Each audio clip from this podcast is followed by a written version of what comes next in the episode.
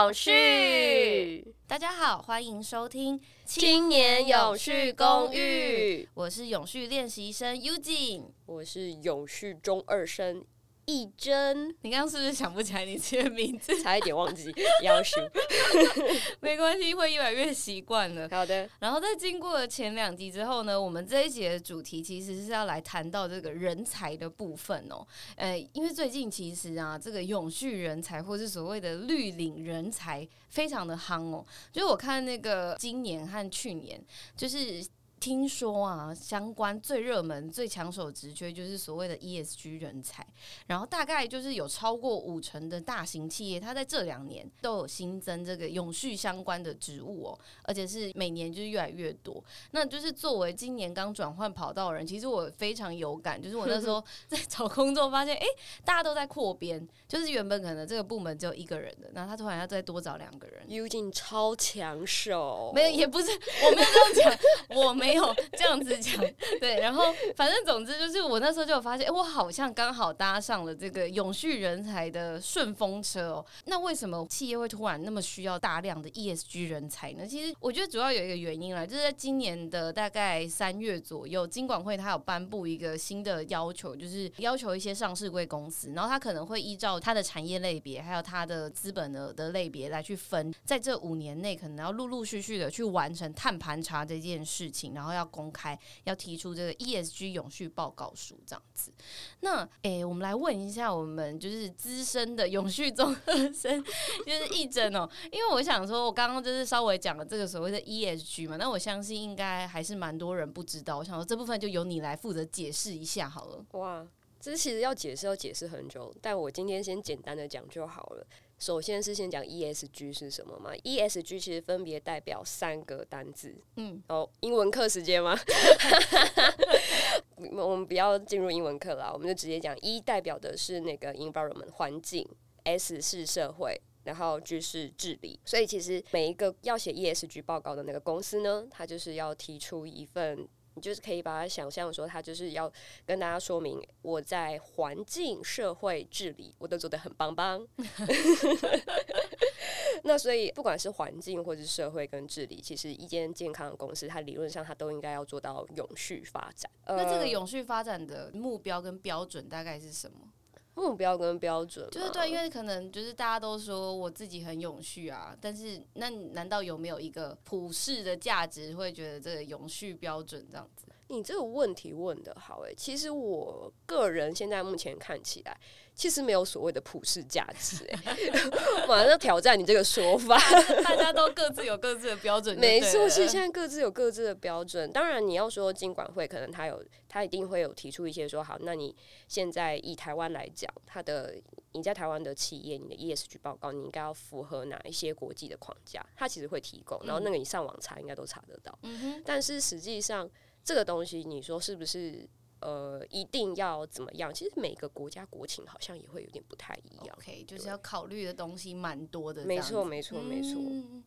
OK，那我们刚刚其实就是有讲到，就是呃，因为大家要写这个报告书嘛，所以就是相应应的就会创造出一些不同的职业。那可不可以跟我们稍微说明一下，说，哎，那这种职业就是到底跟环境相关的，它有没有哪一些特定的一些职缺这样子？嗯。所以我们刚刚讲的是一个公司里面，它本身它可能要做到环境、社会治理，但是其实也有一些工作，它就算不是 ESG，它本身就就已经很偏所谓的环境永续工作。那这个环境永续工作的话，比如说像是洁净能源，所谓的洁净能源，大家就是大家常听到的太阳能啊、风能，这些都会属于洁净能源产业。风光产业，对对对对对，风光啊。然后其实光是这样子的产业里面的职缺，现在国际的机构预估，它在二零三零年的时候，它甚至可以创造到一千四百万个职缺。哇，已经是已经是台湾 一半的人。一半的人呢，超过一半，全球全球这是全球的预估。对，哦，是哦，对啊，而且这还是只是洁净能源部分哦，它还没有算所谓的节能。因为我们未来如果我们希望减少温室气体的话，其实节能这件事情也很重要。那节能的估算上面也可以有一千六百万个工作者的增加。哇，那大家这样加起来就是大概三千万，超过台湾总人口数，这也就是全台湾的人投入都不够这样子。哎，对对对，没错，是这样子。当然，他这是以全球的那个 skill 在看嘛。嗯哼，嗯哼。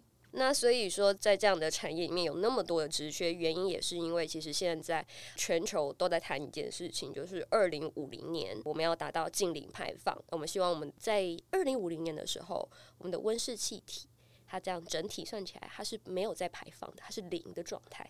所以。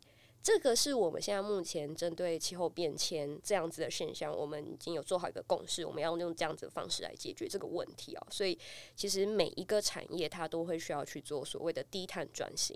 哎，讲低碳转型好像有一点，嗯，听起来好像有点难。但总之就是，你现在可能就是高碳排的，那你就会需要去想办法说，我的工作或者我的产业，我不会再排那么多的二氧化碳或者是温室气体。嗯哼，就是要节能减碳啦，各方各面的要节能减。其实是各方各面啊，然后所以像刚刚讲的，像那种洁净能源啊，或是节能啊，甚至之后可能，比如说你用自然的方式，也有可能去减少所谓的温室气。就是以如果用最简单的概念来理解的话，多种树其实就可以减少二氧化碳。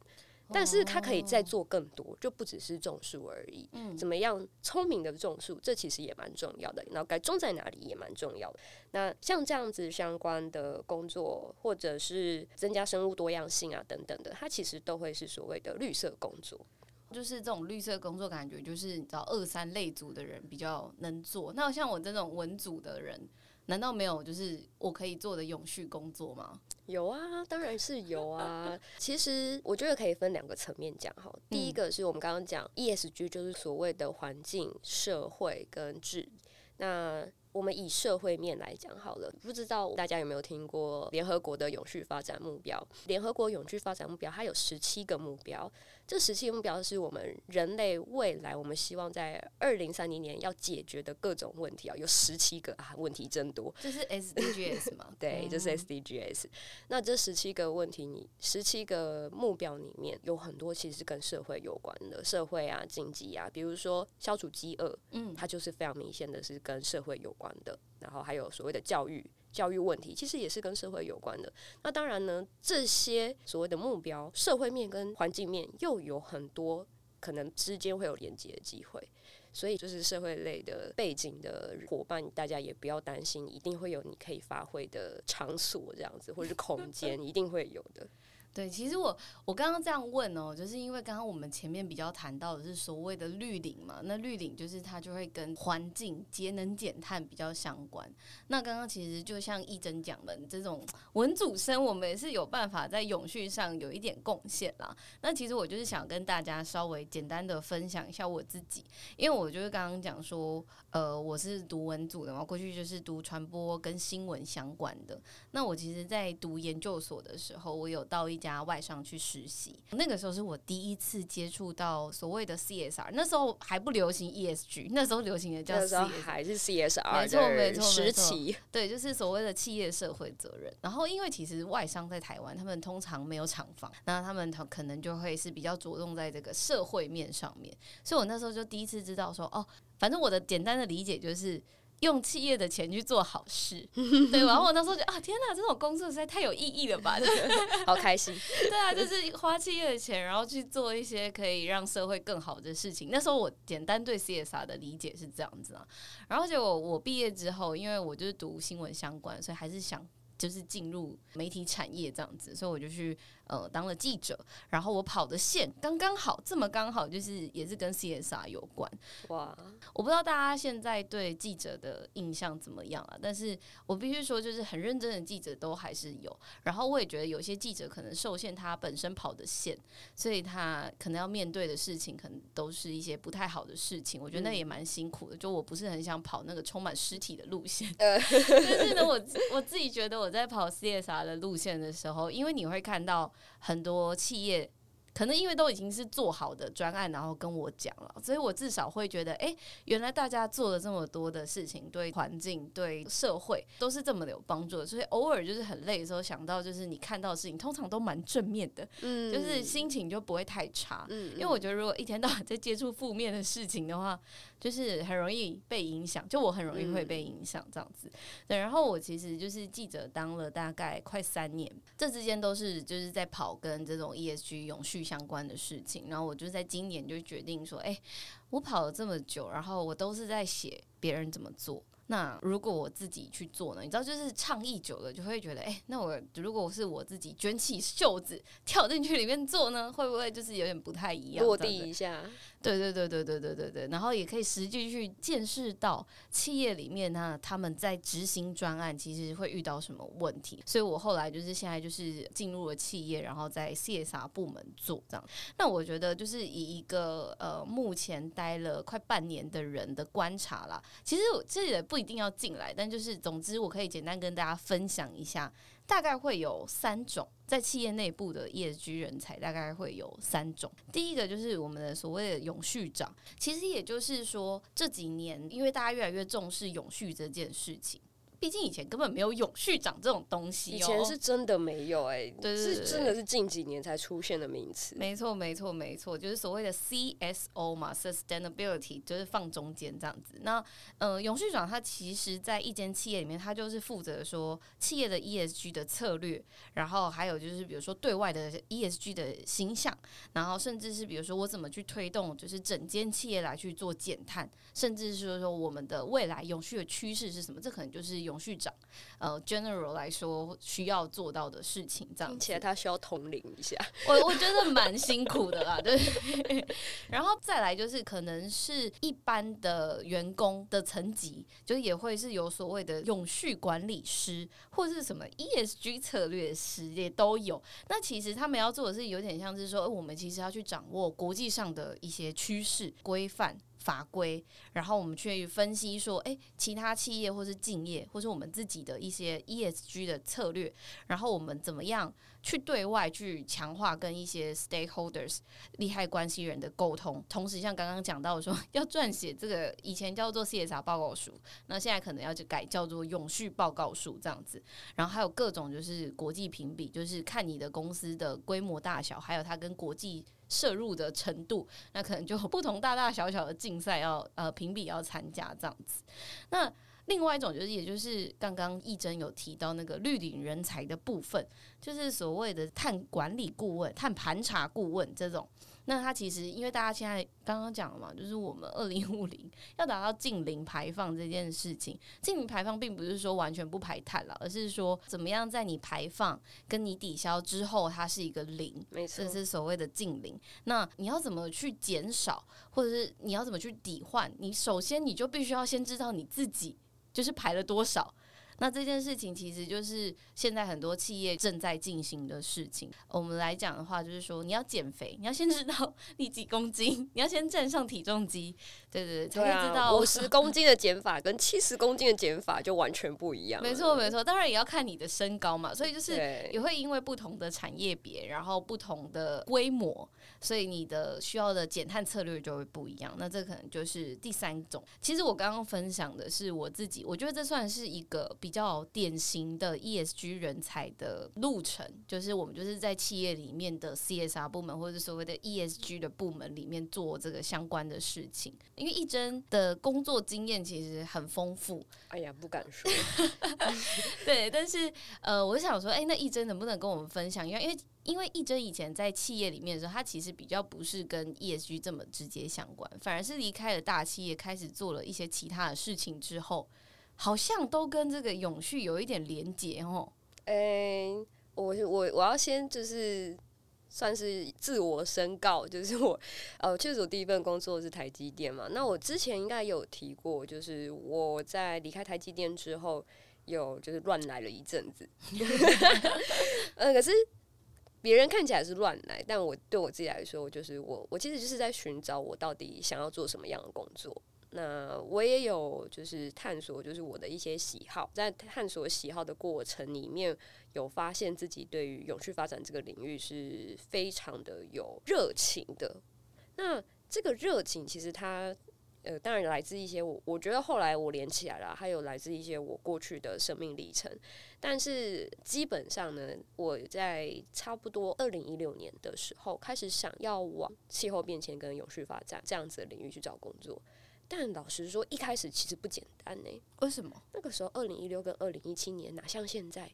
那个职缺根本就是不像你一样，你你刚刚你现在找工作，你根本就是夯姐吗？我没有这样讲，我真的没有这样讲，但我只能说相关的职缺真的蛮变得蛮多，选择真的多很多。对，我其实一开始我从一个就是我的历程，可能比如说是一个工程师，或者是呃后来转到日文专利工程师，甚至就是变成一个人力顾问。其实，在这个过程里面。我不太知道说到底气候变迁跟永续发展这个领域在干嘛，然后网络上当时啊当年的资讯其实也不多，更那当然我也很难知道说这个领域里面到底有哪一些职缺，就我光知道知道这个领域在干嘛，我都不太知道了，更何况职缺，而且还要找到工作可以做，真的是不简单。那当时的话真的是好险有朋友在这个领域。然后，所以那时候很确定我想要做这件事情的时候，我就直接去找那个朋友，然后去问他，我说我想要呃在气候变迁跟永续发展上面做一点事，然后可以请你帮我介绍工作嘛？因为那个朋友就是我贵人啊，他就也是先了解我的状况。那老实说，其实永续发展或者是气候变迁有相关的工作，我觉得有一个门槛哦，就是。其实你的价值观会会蛮重要。如果你真的只是想要赚大钱，在过去可能二零一六年、二零一七年那个时候，你可能就要想想别的事情，因为那个时候永续真的不一定可以赚大钱。天哪！那你当时候怎么会想要，就是在没有办法赚大钱的时候，还是毅然决然的投入呢？因为我本人就不是觉得赚大钱是我最重要的事情。哦，对，因为因为如果我觉得赚钱是最重要的事情，我就待在台积电就好了，我不需要 就是真的要去在那边跑来跑去、撞来撞去这样子。对，所以那个时候我先进了一个叫做国际气候发展智库，它其实也算是非政府组织。在里面工作，然后担任研究专案的研究员。那个时候算是跟气候变迁还有调试比较有关系。那做的事情后来慢慢的从研究这件事情，也开始延伸到一些专案的管理，然后甚至有跟公部门合作。那慢慢的也开始去思考说，我在这个领域里面，我是不是也可以。再去做其他更落地的事情，因为可能在智库里面做还是跟研究案比较相关嘛。那所以一直在思考我自己可以在里面扮演什么角色，然后也老实说，在这个领域我们还是有，我还是有去做一些不同的尝试啊。总之，目前到现在就慢慢的发展成一个同时在担任一个跟气候变迁相关的非营利组织的理事长之外，我是用一些。接案合作的方式，比如说跟企业合作，或是跟一些智库合作，然后这样的方式存活下来的，所以是一个我觉得听起大家 如果仔细听的话，应该觉得嗯，这是什么神秘的 职涯发展的方式？但就刚好也还是有可能可以这样发展，而且未来在疫情之后，其实自由工作这件事情，它已经变成是一个。诶，大家越来越可以接受的形态，或是远端工作这种事情，都有可能是未来的一个趋势。所以我只是不小心又刚好又走在比较前面一点点。那其实刚刚义珍是说，就是因为毕竟你是先从呃 NGO 智库开始，然后再走到我们现在的就是也算是 NPO，就是台湾青年气候联盟嘛。嗯，那。嗯，我们刚刚就是我讲了企业，你讲了 NGO、NPO，那我公部门呢？公部门就是目前你觉得，就你的观察，在这个产业这么久，你的观察，在公部门，如果大家就是我又想当公务员，可是我对永续发展也是非常的有热情的话，我有没有什么机会啊？其实老实说呢，公部门反而应该接下来。每一个职缺都会需要去面对永续发展这件事情。怎么说？怎么说？因为接下来二零五零近零路径这件事情是由国发会公布的。可是他在发布这个路径的时候，其实它下面的各种转型其实都涵盖了不同的部门。所以，比如说能源转型，那你经济经济部里面，比如说能源局，哇，它就被包进来了。然后，甚至诶，环保署根本就跑不掉，环保署环保署一直是跑不掉的一个部会哈。然后，产业转型其实也是经济部啊。那再来，呃，你可能比如说你要在气候变迁里面，你想要去做调试，或者是你想要做水资源的管理，这个跟水利署也有关系啊。那甚至里面其实还有一个，你在讲气候变迁。时候，你可以忘掉气象局吗？你所有做这件事情，很多可能都要考虑你未来的气候变迁会对我们的整个，不管是天气或者讲气候，会造成什么样的变化。嗯，那这些变化都需要很多大量的气象数据去做推估。啊，所以这件事情气象局跑不掉，而且它必须要提供一个比较，虽然很难提供非常准确的未来的推估数据，可是至少它要多提供不同的情境，然后去算出来，诶，到底可能未来，比如说假设我们假设好了，我们要住板桥嘛，所以板桥到底三十年后我们的气温会是怎么样？比如说七月的时候到底会多热，八月的时候到底会多热？九月的时候会多热，夏天会不会多一个月？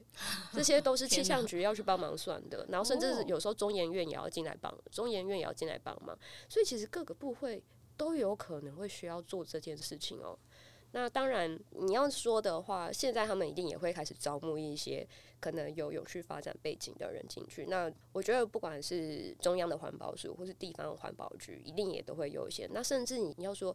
国土规划也有关系哦。为什么？国土规划其实是，比如说，可能哪一些地它是优质的农地，然后哪一些地它是可能是水资源重要的地方，这些地方会未来会受到气候变迁，哪些地方会受到气候变迁影响比较严重，或是哪些地方比较容易发生灾害前事，它都其实都要去观察，然后才有办法去正确的划分哪一些地可以做什么用。嗯，对，所以意思就是说，在气候变迁的影响之下。很多地可能不能用哦，哎，对啊，因为会淹水，是不是？会淹水啊，或者是它可能会也会干旱啊。有些本来是很好的农地，可是它可能在的某个环境，它未来都很难下雨，但那个地方就不适合种东西了。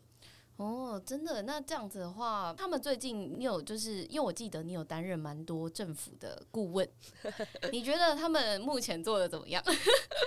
那算是挖洞吗？应该还好，这样有点挖洞哦。你斟酌一下啦，你斟酌一下。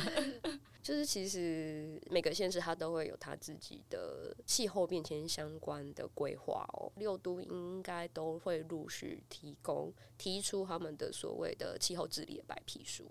真的，对。然后像新北的话，它是自己就已经做那个二零五零的路径规划啦，对对。所以，呃，你要说大家做怎么样，就会觉得说，其实还有另外一个，就是我们环境相关的伙伴组织，他们其实在今年也有做就县市的气候变迁政策评比。如果大家有兴趣，也可以去看一下。哪一个组织可以讲一下？诶，如果我没记错的话，应该是绿盟。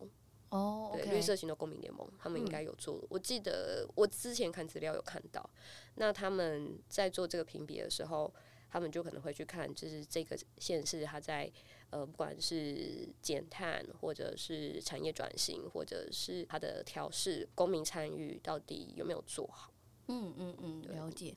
那刚刚就是听完一针，就是你的职涯，还有你对产业的，就是公部门的一些观察。嗯，你会建议，如果是比方说想要像你一样走这种比较非典型的永续工作者的话，你会觉得要具备什么能力或什么特质？就如果我想要成为像这样子的永续人才的话，我应该要怎么准备？我个人觉得还是要回到你自己身上，你对什么东西有兴趣？诶。然后还有你的专长是什么？那当然，我觉得还有除了你自己本身的热情跟专长，还有一个就是你对于环境或者是对于整个，比如说全人类的福祉的关心。好了，不一定要到全人类啊，但是至少对人类福祉的关心，就是你可能是要希望大家是共好的共，然后。如果你有这样子的想法在，然后你希望你看到现状，你希望社会改变，那我觉得其实你就可以去尝试跨出第一步了。嗯，这是真的，尤尤其是像我刚刚讲，我是说，你看，像从我我刚刚谈到说，我们目前企业其实很需要这样子的人才。然后刚刚就是一整也提到，就是不管是公部门或 NGO，其实这方面的职缺也都是大大的在增加啊。就算你只是想要做研究，研究相关的职缺也会变多。所以其实真的就是鼓励大家，如果你真的有兴趣，其实不管你是做什么，你都有机会。可以去做看看，但是呢，我这边就想要问一个问题了，因为刚刚义珍有提到他过去就是离开了大企业之后，其实基本上就没有再进去企业过了，基本上啦。那我想问啊，就是那你目前啊这么多种永续人才，什么绿领，什么永续领 的工作，各种领有领哦，对对，我不知道怎么讲，总之就是不，我觉得比较局限绿领这件事情嘛，就永续领。你觉得什么样的工作是你之后会很想要尝试的？还是你会想要进企业，跟像我一样在企业里面做做看，就是这个 ESG 的东西吗？我个人呢，就是我觉得这就是我们回到刚刚讲的嘛，对自己要有一些了解哈。我我自己知道我不是很适合写报告书这件事情，我自己了解，我觉得呃，我可能会喜欢做更多跟人接触的事情，所以我其实没有排除要。回到企业，但就蛮看说我要在企业里面发挥什么样的角色。那因为我蛮喜欢跟人接触的，其实，在自我觉察过程中，或者是自我盘点的过程中，因为有这样子的特质，所以我现在推估出来，我可能比较适合去做教育训练或者是课程之类的事情。对，所以比较偏 HR 的部分。呃。对，可是也可能不一定要当 HR，就是教育训练也不一定要在。是他如果到企业里面，或许是像 HR 啦，但是如果不在企业里面，你也还是有机会去做，比如说像是一些讲师啊，或者是课程设计的工作这样子。嗯嗯嗯，就一个外部顾问的感觉，这样对，还是可以，还是有机会做外部顾问的。嗯嗯嗯，没错没错。啊，我是自己是觉得，以我目前待在的企业来看。我觉得还好，是不是每一个位置都要写到报告书？但是的确是蛮担心落到我头上。哇，说实话了，我们就是主管不要听啊，就是 真心话时间。没有啊，没有，就其实我们主管蛮在意我们自己想做什么。那他当然手上会有一些工作要安排，那他可是他也会知道说每个人可能想要发展的东西不一样。那像我现在做比较多的，可能就是连接外部的团体，比方说像是跟台湾青年气候联盟。或者是跟其他的 NGO、NPO 组织，然后我们怎么去串联，然后结合，我觉得很重要，就是结合企业的核心本业，然后去扩大这个影响力。我就会觉得目前做起来还算是有成就感。太好了，太好了，还没想逃，主管你有听到吗？他应该不会知道我。你刚交标题，现在又问他有没有听到，然后 精神分裂。我想说，以免他不小心。不小心知道我在做这件事情，对对对，好，反正总之我们其实真的就是鼓励大家，这真的是一个想要从事永续的好时代。对对，虽然环境是一个很危急，或者是说社会上其实也有很多很多。嗯，我觉得不太好的状况，就是一个两极化的发展。但真的就是一个你知道最好的时代，也是最坏的时代。那就是觉得，既然大家现在选择变多了，真的就可以试试看，勇敢的尝试一下这样子。没错，而且我觉得现在很棒的是，以前很多人问我说：“我进入永续领域，我可以赚钱吗？”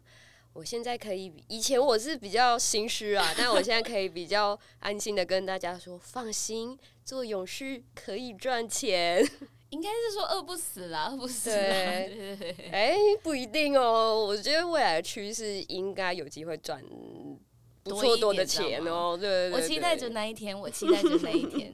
好啦，谢谢大家今天的收听，《青年永续公寓》，和你一起修炼永续。大家拜拜！拜拜。